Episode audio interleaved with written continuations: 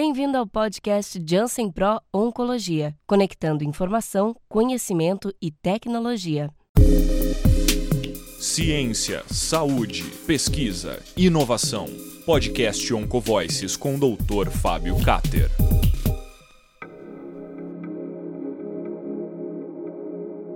Bom dia, boa tarde, boa noite, profissional da saúde. Está começando o episódio 3 do Oncovoices, iniciativa da Janssen, com grandes conteúdos e entrevistas sobre o universo da oncologia em formato podcast. Meu nome é Daniel Freire e eu tenho o prazer de compartilhar o Oncovoices com o Dr. Fábio Cater. Dr. Cater, bem-vindo. Olá, Daniel. Olá a todos que estão nos ouvindo. Então, estamos começando, como o próprio Daniel disse, o terceiro episódio da série do Oncovoices uma série destinada justamente a você profissional de saúde sobre o tópico carcinoma urotelial e suas novas armas terapêuticas.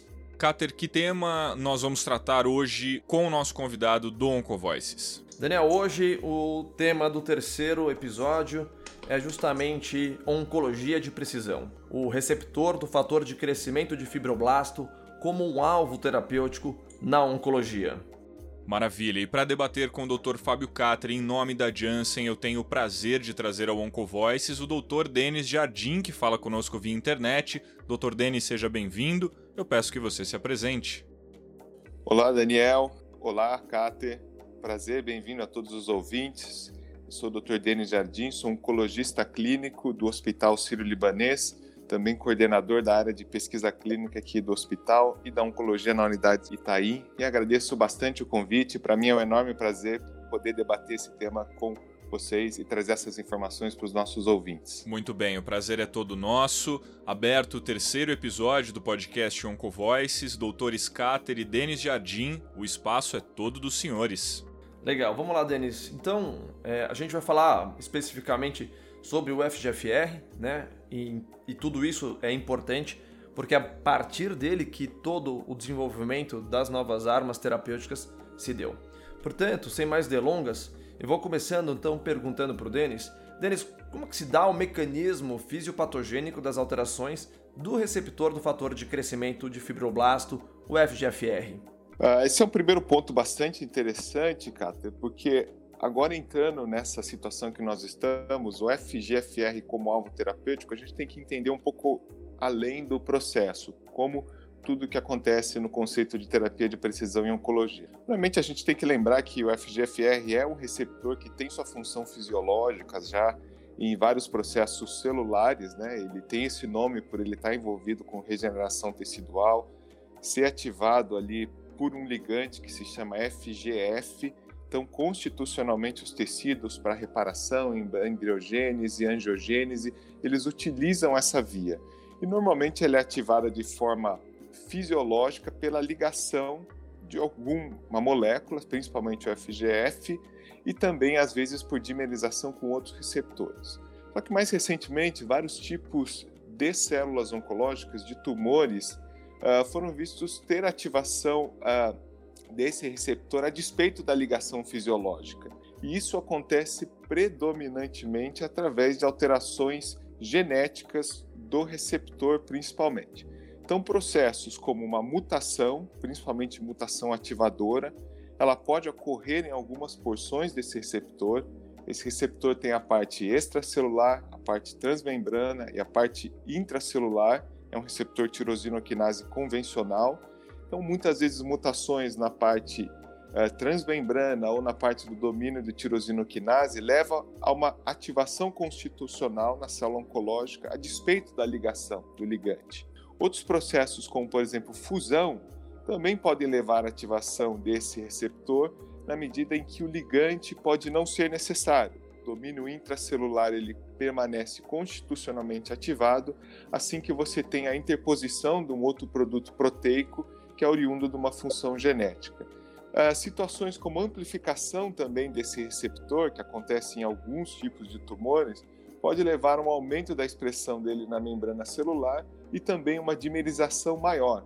Então, quando isso acontece através desses processos, uma maior ativação da via do FGFR ocorre na célula oncológica e, consequentemente, ativação de processos, seja ele através da via da PI3 quinase ou da via da MAP carnese, que leva a um ganho proliferativo da célula oncológica. Por isso que esse é um alvo hoje uh, importante na oncologia.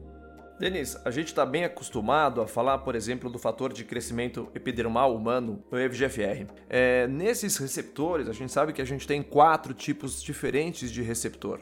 A gente está acostumado a falar do VGFR, dos receptores do fator de crescimento de endotélio vascular. É interessante, no caso do FGFR, saber quantos monômeros a gente tem, se existe alguma alteração conforme o monômero. É importante essa identificação no, no caso do FGFR? Olha, Cáter, assim, do ponto de vista de conhecimento biológico, é claro que é importante para o desenvolvimento de pesquisa, já que existem quatro formas do FGFR, inclusive uma quinta que está relacionada a processos especiais, mas esses receptores eles têm diferenças entre os tipos tumorais. Então, tem tumores que têm mais alterações do tipo 1, tem tumores que têm mais alterações do tipo 2, e como a gente vai comentar hoje, tumores uroteliais, muitas das alterações são concentradas no tipo FGFR tipo 3. Então, os processos em si de ativação, processos genéticos que acontecem em cada um desses receptores, em cada tipo de tumor, eles são específicos. Uh, e, mas do ponto de vista prático, para quem está na, na clínica, é importante reconhecer essas diferenças para não colocar tudo sobre a mesma esfera. Então, às vezes, uma alteração que pode ser importante para um tipo de tumor não é necessariamente para os demais tipos, e isso tem relação justamente com essas diferenças de ativação e tipo de receptor conforme o tecido. Perfeito, Denis. Então, né, como você mesmo disse, a gente tem diferentes monômeros, a gente tem pelo menos quatro monômeros que você acabou de dizer e um quinto aí em é, identificação. E talvez isso seja importante para a próxima pergunta que eu vou te dizer. É, em quais tumores que essas alterações ocorrem? Perfeito. Então, acho que um primeiro ponto quando a gente comenta sobre alvo terapêutico em oncologia é justamente tentar identificar aonde estão esses alvos, né? em que tumores que são potencialmente alvos de uma estratégia contra o VGFR. Né? Então, uh, são alguns tipos principais. De uma maneira geral, o FGFR na oncologia, nos tumores sólidos, ele não é tão alterado assim quando a gente pega todos os tumores sólidos, é da ordem ali dos é, 5%, mas alguns tipos especiais, que eu vou enumerar agora. Por exemplo, em tumores de mama, o que se mais vê é a amplificação do FGFR1 em tumores com expressão de receptor estrógeno. Em tumor de fígado, e quando a gente fala fígado, principalmente aqui a gente está falando no colangiocarcinoma, o principal alvo são as fusões que acontecem ali no FGFR tipo 2, em até 45% dos tumores. Em tumor de pulmão, o que se vê mais é amplificação do FGFR tipo 1, que acontece e ainda com maior frequência no tipo escamoso. Em tumor gástrico, o alvo de alteração é principalmente amplificação do FGFR tipo 2. Em câncer uterino, já são as mutações no FGFR tipo 2. E finalmente, algo que é bastante frequente também, está entre os tumores com mais alterações, são justamente o carcinoma urotelial, que a gente vai discutir agora um pouquinho mais a fundo, né? Então, perfeito, Denis. Então, você deixou claro para a gente que talvez essas alterações elas são específicas para cada um dos tipos de tumor. Então, no meu entendimento, a gente está falando de alterações que versam não só em cada um dos receptores que esses tumores acabam alterando ou tendo alterado como mecanismo fisiopatogênico, mas acho que o tipo de alteração também é específica para cada um dos tumores. Aproveitando exatamente essa toda essa construção de ideia que você fez, no caso dos carcinomas uroteliais, quais são as alterações que ocorrem e qual a frequência que elas ocorrem? Ah, em, ter, em, relação agora ao próximo, foco principal do nosso debate, carcinomas uroteliais, ah, importante o primeiro ponto para ficar claro que a frequência dessas alterações elas são diferentes dependendo do estadio da doença. Elas são mais frequentes nos tumores superficiais. Aproximadamente ali 70% dos tumores superficiais de bexiga têm alterações genéticas no FGFR. Quando a gente olha o tipo metastático, já o músculo invasivo metastático, essa frequência se reduz. Algumas séries ali falam em 15%, pode chegar até 20%. A principal alteração molecular que acontece em tumores uroteliais ocorre justamente no gene que codifica o FGFR3 e é tipo mutação. Então, mutação no FGFR3 é a alteração mais comum, em torno ali de 75% das alterações moleculares. Em segundo lugar, vem as fusões, que aí envolvem o FGFR3 e também um pouco o FGFR2. Outras alterações nos demais genes, elas podem ocorrer, elas estão lá. Uh, se a gente for olhar o estudo do DCDA, ela mostrou alterações FGFR1 em FGFR4. Só que depois a gente vai debater que talvez o valor delas para a prática clínica não seja relevante. Perfeito, Denis. Então você é, enumerou que as alterações mais frequentes são as mutações e também as fusões. E cada uma dessas alterações acontece em, em específicos receptores do FGFR para carcinoma urotelial. A gente pode ter outras alterações do FGFR no carcinoma urotelial que não fusões ou mutações? O que, que você tem para dizer? Então, podemos ter sim, é possível, isso vai depender muito da metodologia empregada. Então a gente sabe que hoje a tecnologia que existe em, em buscar alterações moleculares, ela tem se ampliado bastante. Então, por exemplo, com a técnica de Next Generation Sequence, é possível detectar ampliação, alterações pontuais de truncamento, fusões, inclusive os painéis muitas vezes incluem vários genes. Então, para se ter uma ideia, só para ilustrar ali para os nossos ouvintes, se a gente for olhar o dado do TCGA, publicado, em torno ali de 7% de alterações no FGF1 são possíveis de serem detectadas do tipo amplificação. Já no FGFR4, até 1% dos tumores podem ter alterações do tipo amplificação. E dependendo do teste que for realizado, isso vai aparecer na nossa frente. Uh, são alterações de menor frequência, mas elas são possíveis de de serem detectadas e elas acontecem. Uh, inclusive, ali, alterações do tipo hiperexpressão, se alguém for realizar uma imunistoquímica, ela é possível de ser vista incluindo o FGFR3, o FGFR2 e o FGFR1. Então, por isso que hoje, na ideia de terapia personalizada, na ideia de alvo terapêutico, é muito importante reconhecer quais são os reais alvos preditivos daquela doença. Perfeito, Denise. Então, pegando um gancho, inclusive, até no que você falou sobre as metodologias, é muito importante agora, e é o próximo ponto que eu vou uh, mencionar, quais seriam as metodologias que a gente pode empregar para fazer a pesquisa justamente dessas alterações do FGFR e se faz diferença na prática qualquer uma dessas técnicas que vão ser utilizadas. Então, quais são as metodologias que a gente tem à disposição e na prática qual que a gente verdadeiramente vai utilizar? Então, perfeito. Acho que a mensagem é justamente essa. O RT-PCR ele é mais direto, ele vai direto nas alterações que são preditivas. Uh, o NGS ele já vai trazer mais informações. Então, talvez para o dia a dia, para selecionar o uso da medicação, ele pode complicar um pouco mais e ele requer ali muitas vezes um pouco mais de interpretação, um pouco mais de discussão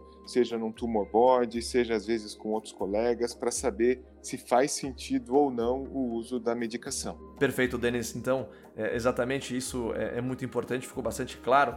E agora eu vou para uma das perguntas que eu, você, a gente dá bastante aula sobre isso e sempre acaba acontecendo. É, existe uma diferença no achado das alterações do FGFR no sítio primário versus o sítio metastático? Qual a sua recomendação em qual tecido fazer essa pesquisa? Essa pergunta é a pergunta que sempre vem para a gente, né, Denis?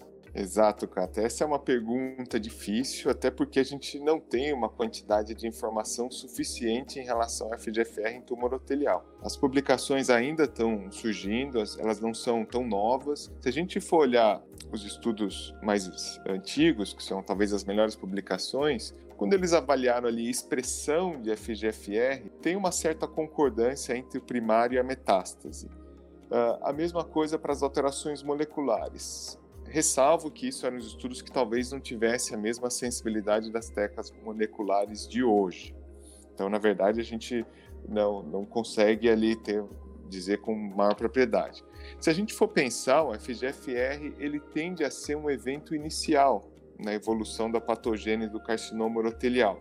Então, pensando dessa maneira, para o mesmo tumor, ele deveria estar presente numa frequência semelhante nos sítios metastáticos e nos primários. Mas a gente tem que ter alguns cuidados adicionais. Como a gente comentou ali na doença não músculo invasiva, a prevalência tende a ser maior. Então, e muitas vezes os tumores uroteliais, a gente sabe, eles são multicêntricos.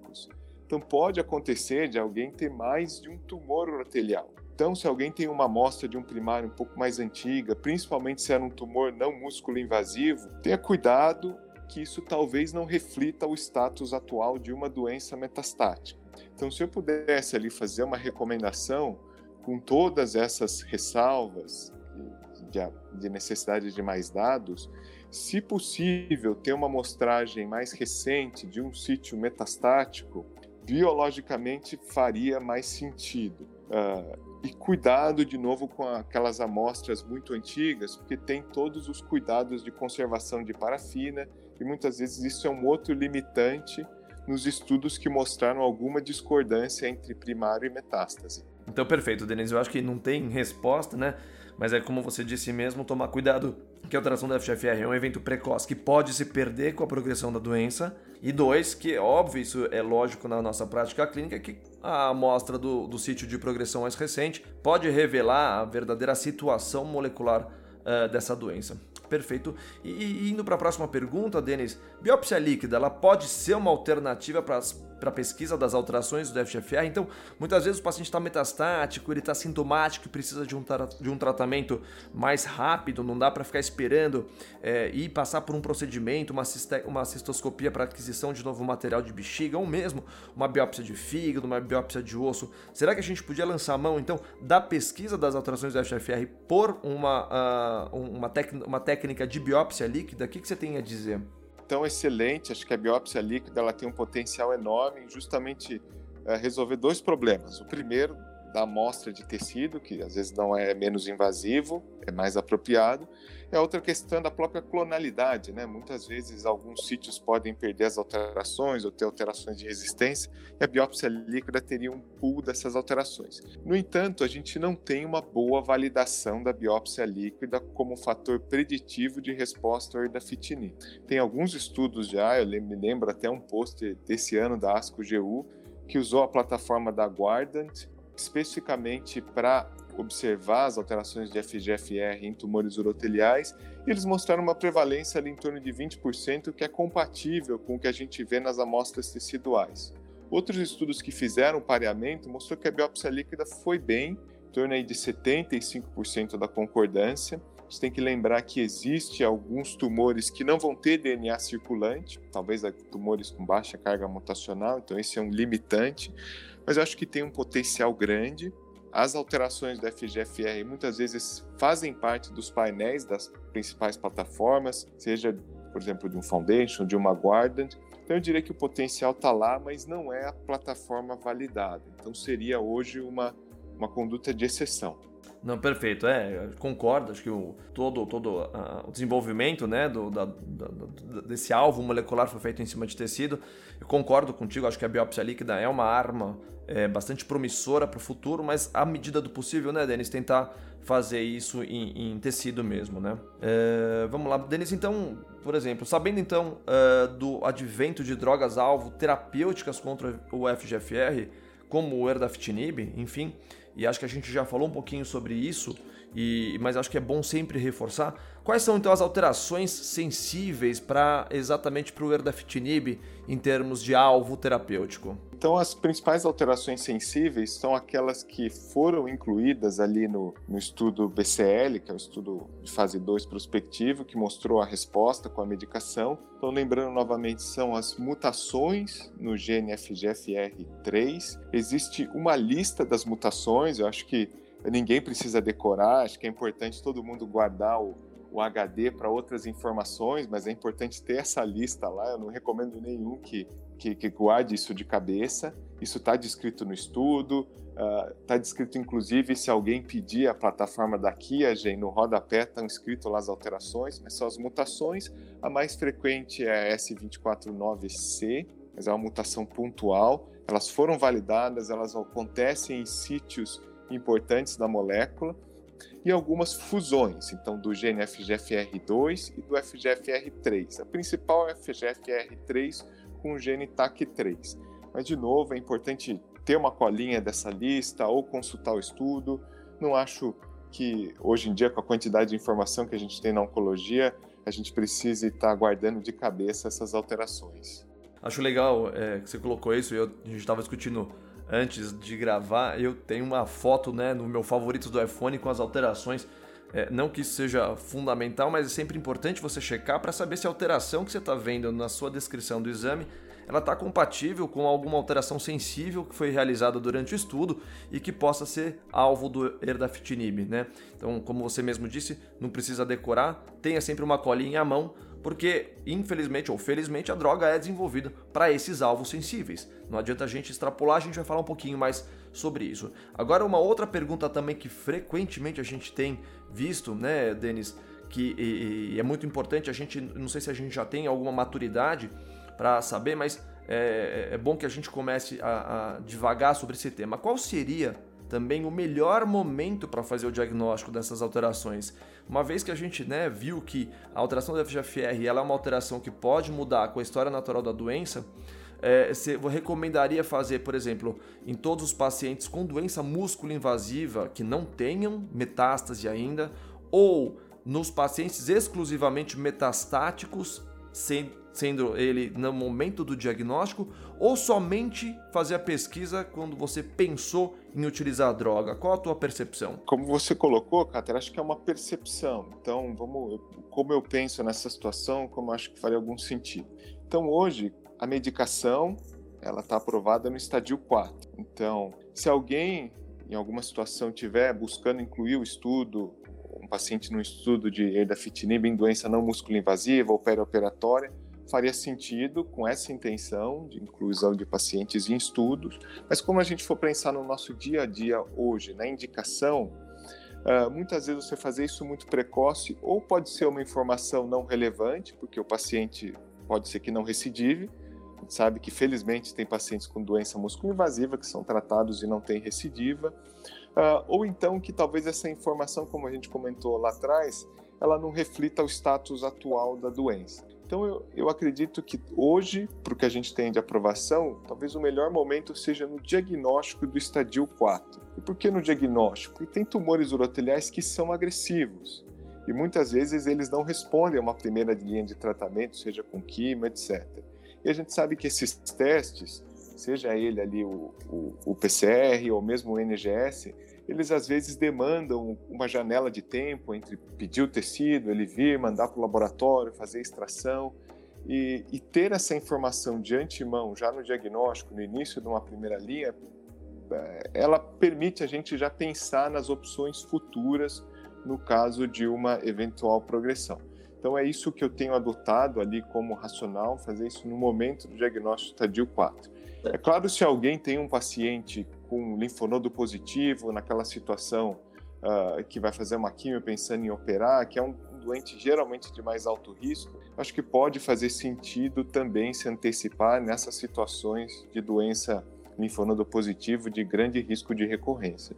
É, discutiu bastante no episódio anterior das necessidades médicas não atendidas, que foi o episódio anterior com o Dr. Andrei, sobre exatamente o timing, né? Da, da, da introdução de imuno e, e, primeira, segunda linha, o erdafitinib como alvo terapêutico para segunda ou terceira linha. Então acho que o que você coloca é um muito bom ponto, colocar, eu, eu, eu uh, considero, né, faço a mesma consideração no momento do diagnóstico metastático, mesmo porque até o presente momento a gente tem muita dúvida sobre o sequenciamento.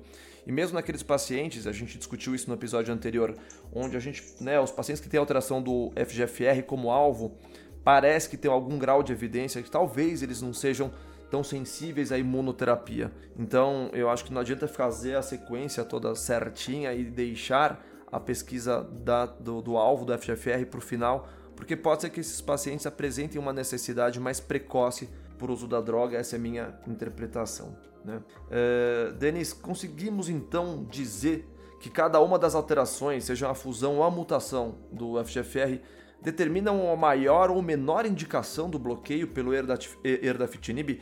Existem alterações mais sensíveis? Então, acho que essa é uma colocação importante, né? Acho que não é nem tanto uma questão de maior ou menor indicação, mas existe sim um racional para uma maior ou menor sensibilidade ao uso do erdafitinib e as alterações moleculares. Existe um racional biológico para isso, né? Uma vez que mutações que acontecem no sítio de do próprio domínio de tirosina quinase, elas seriam mais sensíveis a um inibidor que se liga naquela região e algumas fusões, dependendo do tipo, se é uma fusão tipo 1 ou tipo 2, elas muitas vezes podem ter uma ativação constitucional do receptor a despeito da ligação da molécula bloqueadora. Então existe um racional biológico e os dados clínicos estão em linha com isso. Então se a gente for olhar os resultados ali do estudo prospectivo de fase 2, o PCL, do erdafitinib em tumores uroteliais, a taxa de resposta objetiva naqueles pacientes com mutação com uso de erdafitinib foi 49%. E naqueles pacientes que tinham fusão, a taxa de resposta foi de 16%.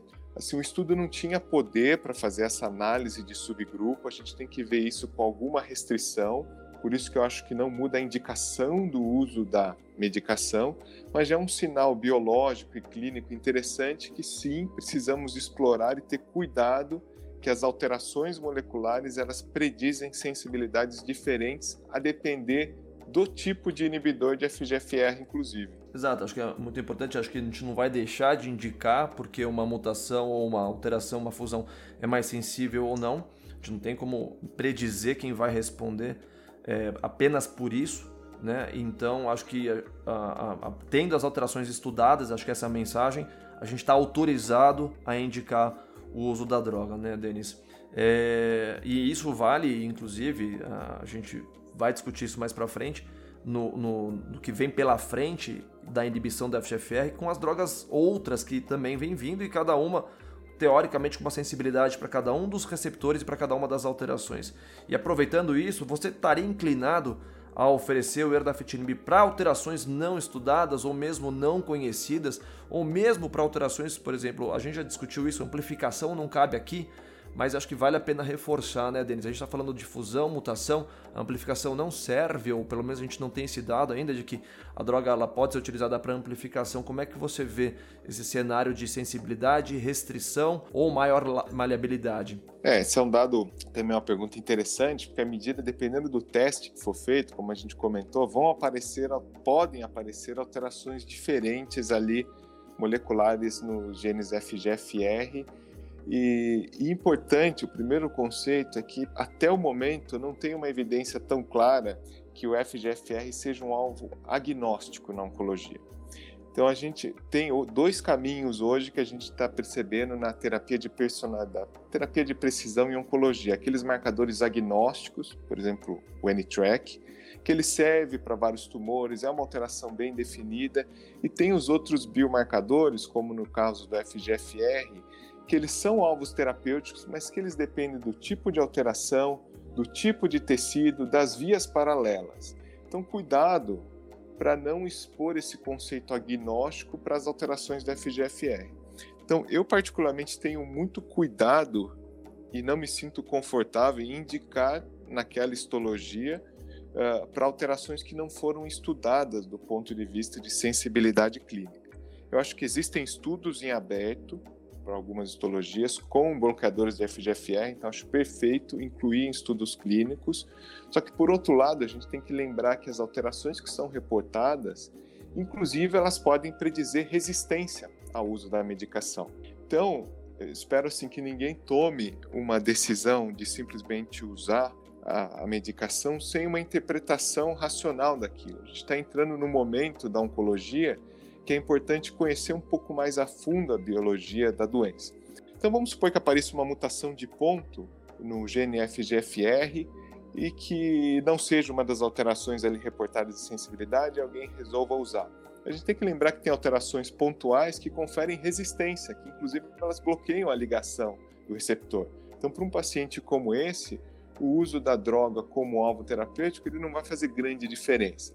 Então, o que, que eu acho que faria sentido? Utilizar nas medicações como uso do dia a dia reportadas. Se você tem um estudo clínico, veja se o paciente é elegível, ou se não, em algumas outras situações, a gente vai precisar do auxílio de outras ferramentas. Então, nas instituições que têm um tumor board, é fundamental, a gente sempre ganha em discutir isso. Então, uh, saber em que local da proteína acontece aquela alteração, se de repente é uma alteração intrônica que não faz muito sentido em ativar o receptor, ou, ou conversar com algum, algum colega com alguma experiência nessa área, Ou então existem hoje ferramentas possíveis, por exemplo, o CBioportals, para quem tiver mais ali mais tempo ou interesse, é possível você entrar no site e ver aonde está acontecendo a alteração nessa proteína, se isso tem alguma repercussão na molécula da proteína, se de repente ele, ele mesmo pode fazer um filtro das chamadas SNV, Single Nucleotide Variation, que muitas vezes não prediz alteração nenhuma. Então, muito cuidado. Eu teria extremo receio em utilizar numa situação que não foi validada clinicamente mas eu acho que a gente tem que sim que discutir. É, parece, né, tomar um pouquinho de cuidado, porque a gente, do jeito que nós estamos falando, talvez pareça que não, é só para uma população muito específica. Não, acho que a lista de alterações, é, ela, não, não, ela não é que ela é grande ou pequena, ela é específica para a droga e para o estudo, e, e, é uma questão apenas de, de, de bater os dados para que haja uma melhor indicação. Uh, da medicação e, e, é só não fazer uma prescrição aleatória em cima de qualquer alteração do FGFR. A gente já aprendeu isso né, no passado com o EGFR para pulmão, né? Então, se a gente for contextualizar, basicamente a gente tem duas mutações sensíveis do, do EGFR que a gente usa, os tirosina quinase inibidores, aí estamos muito habituados a isso, isso não é problema para a gente. E com o futuro aí foram vindas ou descobertas novas alterações em outros exons, outras drogas vieram também para cumprir ou para cobrir essas alterações que não eram cobertas pelas drogas iniciais. Então essa história da terapia-alvo não é nova para a gente, né, Denis? Então acho que é, é muito, utilizar muito do que a gente já sabe de experiência clínica e, e, saber usar corretamente, acho que essa é a mensagem, né? Exato. É, e Denis, como é que você enxerga então, acho que passando por um passo adiante, aqui a gente vai ficar só especulando um pouquinho, como é que você enxerga os mecanismos de resistência ao erdafitinib e, e com relação a clones dentro da mesma doença, é, isso é divagação, mas como é que a gente pode já pensar nisso para o futuro? Acho que é um pensamento importante para as estratégias que nós teremos ali no futuro, porque se a gente for olhar ali do ponto de vista biológico, se a gente olhar o próprio estudo, né, um estudo prospectivo, uh, de cara ali você teve 20, aproximadamente 20% dos pacientes que não responderam ao tratamento. Então existe ali um grupo de pacientes que tem uma resistência primária. E se a gente for olhar como terapia-alvo, a sobrevida de progressão mediana foi da ordem de cinco meses e meio. Então, uma boa parte dos pacientes progridem depois de um tempo de tratamento, ou seja, existem também mecanismos de resistência secundária. Ah, o que, que vem sendo relatado ali? Tem mutações que acontecem de resistência, são aquelas chamadas gatekeeper mutation, que acontecem em outras situações, você mesmo mencionou, Carter, do EGFR, é algo já sabido que acontece com o EGFR. Isso também acontece com o FGFR, são mutações de resistência que muitas vezes a molécula, por exemplo, o erdafitinib, não consegue se ligar mais naquele pocket intracelular e bloquear a via. Isso pode ser importante para o desenvolvimento de novos inibidores no futuro, então é, eu, eu, eu antevejo que no futuro vão ter inibidores mais específicos para essa ou para aquela mutação, e muitas dessas mutações elas são policlonais. Então o mecanismo de resistência ele, ele não necessariamente ocorre em todos os sítios da doença metastática. Então é possível que a gente veja cada vez mais usando o erdafitinib respostas mistas, oligoprogressões, porque esse desenvolvimento de resistência ele acontece ali de maneira policlonal. Existem também outros mecanismos de resistência relatados, como por exemplo a transição epitélio-mesênquima, que confere resistência, que é difícil de ter um alvo terapêutico para esse processo, e ativação de outras vias intracelulares, como por exemplo a do HER2, ativação da via do MET, tem estudos que mostram um excesso de ativação da via do AKT em tumores que ficam resistentes. Então, para o futuro, talvez as combinações com duas moléculas-alvo sejam estratégias para sobrepor a resistência eh, nesse grupo de pacientes. Mas a mensagem geral é que não é um mecanismo só de resistência, alguns dependem de alterações moleculares adicionais policlonais ou de ativação de outras vias. E a gente tem muito a aprender ainda com o uso da molécula e, e novas estratégias para que os pacientes tenham aí um benefício ainda maior do bloqueio da via do FGFR. Perfeito, Denise. Eu acho que a gente sobrevoou enormemente sobre o, o FGFR e suas alterações. Eu acho que a gente conseguiu é, passar justamente quais são as alterações que acontecem no carcinoma urotelial e, e, e onde né, a gente tem que uh, uh, pesquisar, se é no primário, enfim, se é no sítio metastático. A gente não tem isso muito certo, mas conseguimos acho que passar um pouquinho da nossa percepção e quando pedir também, acho que são as perguntas mais importantes. É, eu acho que toda vez que a gente tem um, um, alvo novo terapêutico, a gente aprende diariamente e com a própria experiência da, da clínica da droga em cima desses pacientes. Queria agradecer enormemente, eu acho que ficou fantástico, é, para mim foi muito enriquecedor. Queria de novo agradecer a você ouvinte está nos ouvindo e que vai conseguir aí desfrutar aí de tudo que eu e o Denis conseguimos falar sobre o, FGFR e suas alterações. Perfeito, Kate. Acho que foi uma discussão muito produtiva. Fiquei bastante contente. Ali foram pontos relevantes que a gente vem aprendendo juntos. Obrigado pelo convite, parabéns pela condução, parabéns ali pelo desenho do projeto. E a gente espera que cada vez mais essas informações enriqueçam ali os nossos novos fóruns e nossas discussões. espero ali que os ouvintes tenham aproveitado. Tenho certeza que aproveitaram. Doutores Fábio Cáter e Denis Jardim, muito obrigado. Cáter, inclusive antes de encerrar, qual o tema e quem é o nosso convidado do próximo episódio do Oncovoices? É isso mesmo, Daniel. Então, no próximo episódio do Oncovoices, nós teremos perspectivas futuras no tratamento do carcinoma urotelial metastático com o Dr. André Fai.